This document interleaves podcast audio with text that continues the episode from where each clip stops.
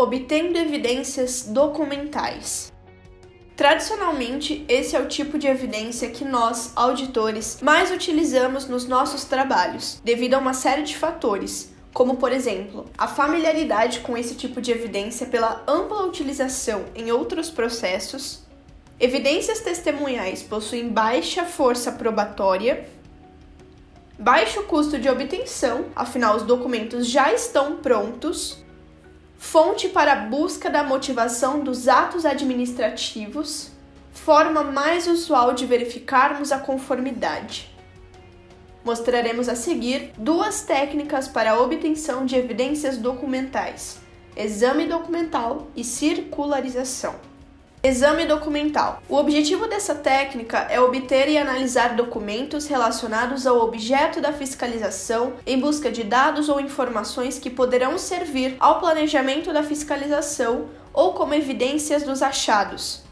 Sua aplicação é bastante variada. No nosso exemplo de obras inacabadas do Pró-Infância, poderíamos solicitar das prefeituras municipais selecionadas diversos documentos, a depender das questões e procedimentos de auditoria definidos na matriz de planejamento. Documentos técnicos de planejamento e licenciamento da obra, processos licitatórios, relatórios de fiscalização da execução da obra, processos de pagamento, extratos bancários, eventuais prestações de contas feitas ao FNDE. Uma coisa importante a se notar é que não é somente o órgão auditado que é fonte das nossas evidências documentais, mas qualquer outra instituição ou pessoa que tenha produzido ou possua documentação relacionada ao objeto e ao objetivo da auditoria, como outros órgãos da administração pública, associações do terceiro setor instituições de referência ou pesquisa, sistemas informativos, empresas, especialistas, mídia, entre outros. Você consegue pensar em mais alguma? A documentação necessária pode ser obtida tanto por solicitação às fontes, por meio de ofícios, e-mails, chats no Teams, reuniões ou qualquer outro meio de comunicação, ou por meio de pesquisas na internet e em sistemas informatizados. As solicitações devem ser feitas com antecedência suficiente, de acordo com o volume de documentos, para não sobrecarregar a fonte e ou prejudicar o cronograma da auditoria.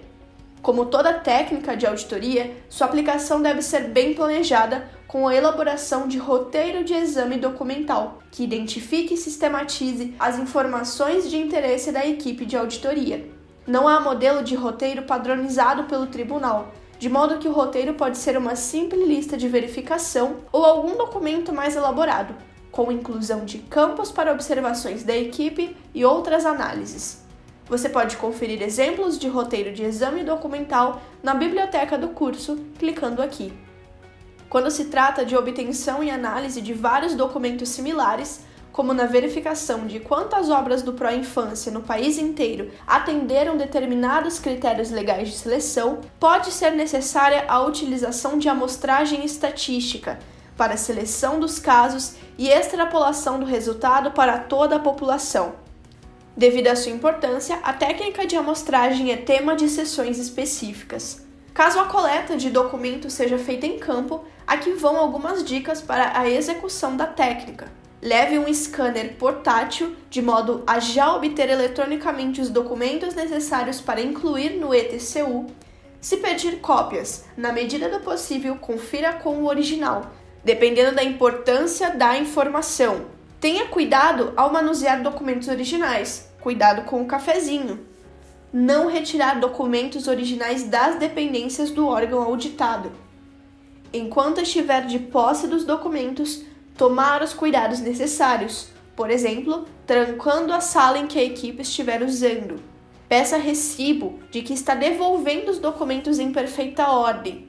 Como boa parte da administração já possui sistemas informatizados para gestão de documentos, solicite acesso e perfil adequados com antecedência. Após a obtenção das informações e documentos, deve ser feita a consolidação dos resultados com análise das evidências em papel de trabalho em separado, como será visto no curso sobre execução de auditoria. Um cuidado que devemos ter com os documentos colhidos é em relação à sua autenticidade, pois originais podem ser falsificados e cópias adulteradas. Por exemplo, Dependendo da importância da informação para os objetivos da auditoria, pode ser necessário confirmar no CIAF as informações de determinado relatório com a execução orçamentária financeira de uma ação. De forma semelhante, do mesmo modo que devemos confirmar a exatidão dos dados apresentados, pode ser necessário avaliar as bases e metodologias que deram suporte à produção desses dados, ou seja, os dados podem estar corretos, mas foram produzidos a partir de premissas equivocadas. Sempre utilizar ceticismo e julgamento profissional nessa avaliação, de forma a garantir os requisitos de validade e confiabilidade da evidência. A equipe deve prestar atenção também aos critérios de classificação de informação de acordo com o grau de sigilo, para não correr o risco de que alguma informação confidencial seja exposta. Se deseja se aprofundar nesse assunto, pode consultar a Portaria TCU 329-2014 e as boas práticas para procedimentos digitais em auditoria nas partes sobre sigilo e compartilhamento de informações. Todavia, esses e outros detalhes sobre relacionamento com o auditado e cuidados com a documentação serão aprofundados no curso sobre execução de auditoria. Vamos falar agora da outra evidência documental, a circularização. Circularização.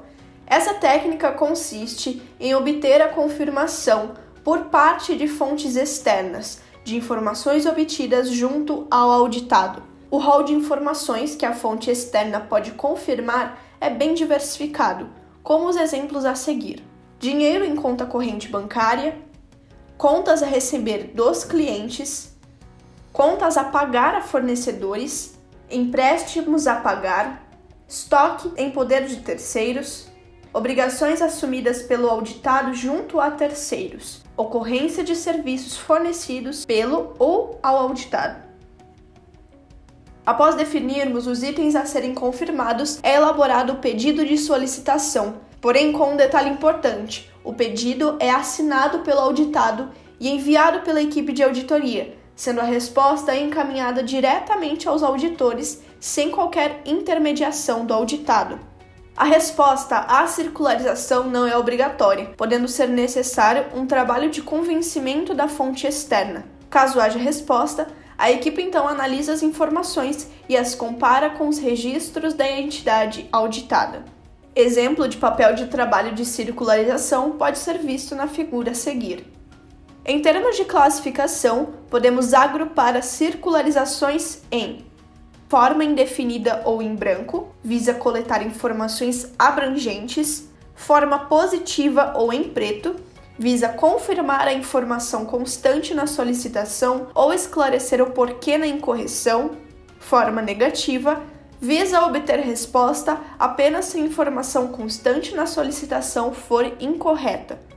Essa técnica ainda é pouco explorada entre os auditores do TCU, sendo um pouco mais usual em auditorias privadas. Paremos para pensar. Quando nos deparamos com questões que precisam de confirmação, a praxe é nós mesmos irmos atrás da comprovação, por meio de ofícios de requisição, algum outro tipo de contato, pesquisa em sistemas ou até mesmo algum outro trabalho de inteligência.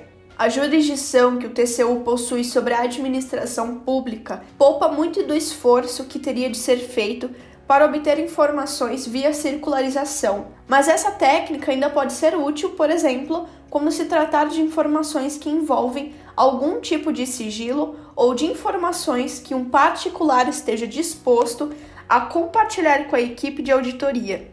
Devemos ficar atentos, entretanto, à possibilidade de concluir entre gestores da entidade auditada e a fonte externa, o que pode reduzir a aplicabilidade da técnica para identificar ocorrências de fraude, devendo o auditor sempre exercer ceticismo e julgamento profissional em cada caso concreto. Finalizamos aqui a apresentação das técnicas para a obtenção de evidência documental. Vamos às nossas questões de fixação e após a nossa próxima sessão, em que falaremos sobre evidências físicas.